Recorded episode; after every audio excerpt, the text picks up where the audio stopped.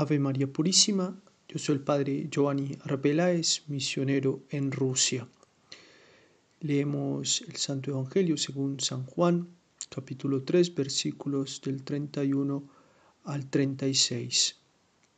El que viene de lo alto está por encima de todos. El que es de la tierra es de la tierra y habla de la tierra. El que viene del cielo está por encima de todos de lo que ha visto y ha oído da testimonio, y nadie acepta su testimonio. El que acepta su testimonio certifica que Dios es veraz.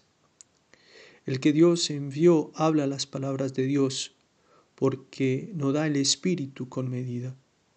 El Padre ama al Hijo y todo lo ha puesto en su mano. El que cree en el Hijo posee la vida eterna. El que no crea al Hijo no verá la vida, sino que la ira de Dios pesa sobre él. Palabra del Señor. Queridos hermanos, feliz Pascua de Resurrección.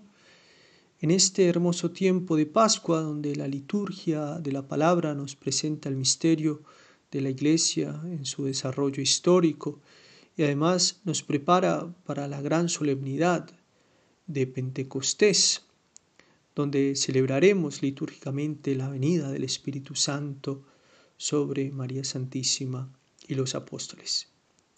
Quisiera en esta breve homilía comentar esta frase del Evangelio que apenas hemos escuchado. El que viene de arriba está sobre todos. Dice San Agustín, Cristo viene de arriba, esto es, de la excelencia que antes del pecado del primer hombre tuvo la naturaleza humana. Comenta Santo Tomás, en efecto, Cristo recibió una naturaleza humana, no manchada por el pecado, con aquella pureza con que se encontraba en el estado de inocencia. Y de igual manera, hubiera podido asumir una naturaleza humana sin defecto alguno. Es claro, por tanto, que Cristo no contrajo estos defectos recibiéndolos como deuda del pecado, sino que los asumió por su propia voluntad. Y concluye Santo Tomás, Cristo se asemejó a los demás hombres por los defectos considerados en cuanto a su cualidad, pero no en cuanto a su causa, y por tanto no los contrajo como los demás hombres. Ahora bien, Cristo, verbo encarnado, es enviado a los hombres, asumiendo una naturaleza humana igual a la de los hombres en la debilidad, pero no en el pecado. De tal modo que Cristo, el enviado del Padre, vino a los hombres para restaurar en la debilidad la condición original. En primer lugar, devolviendo a Dios Padre todo el honor y toda la gloria por medio de su obediencia.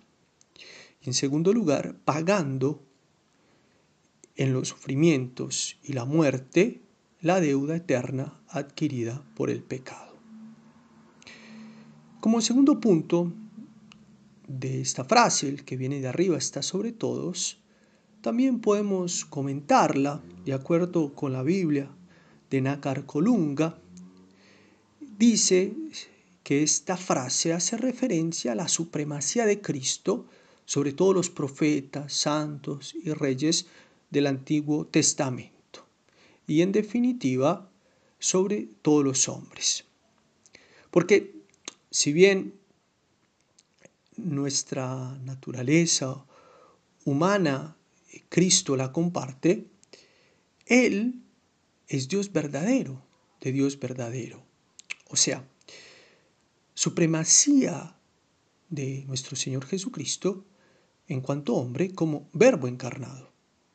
O sea, Dios y hombre verdadero. Y en tercer lugar, esta frase, el que viene de arriba está sobre todos, también tiene un sentido de juicio, como más adelante nos lo revela el evangelista San Juan cuando dice, el que Dios envió habla las palabras de Dios, porque no da el Espíritu con medida. El Padre ama al Hijo y todo lo ha puesto en su mano. El que cree en el Hijo posee la vida eterna. El que no cree al Hijo no verá la vida eterna, sino que la ira de Dios pesa sobre él.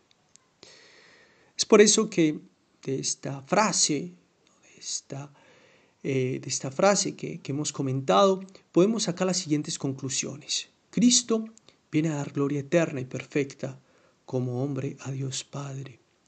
Cristo viene a redimir a los hombres de la deuda adquirida por el pecado. Y Cristo viene a los hombres para darnos ejemplo de cómo vivir delante de Dios Padre y de padecer paciente y humildemente en orden a alcanzar la salvación de la propia alma. Pidamos por intercesión de María Santísima la gracia de darnos cuenta del enorme don que Dios nos ha dado mandándonos a su Hijo.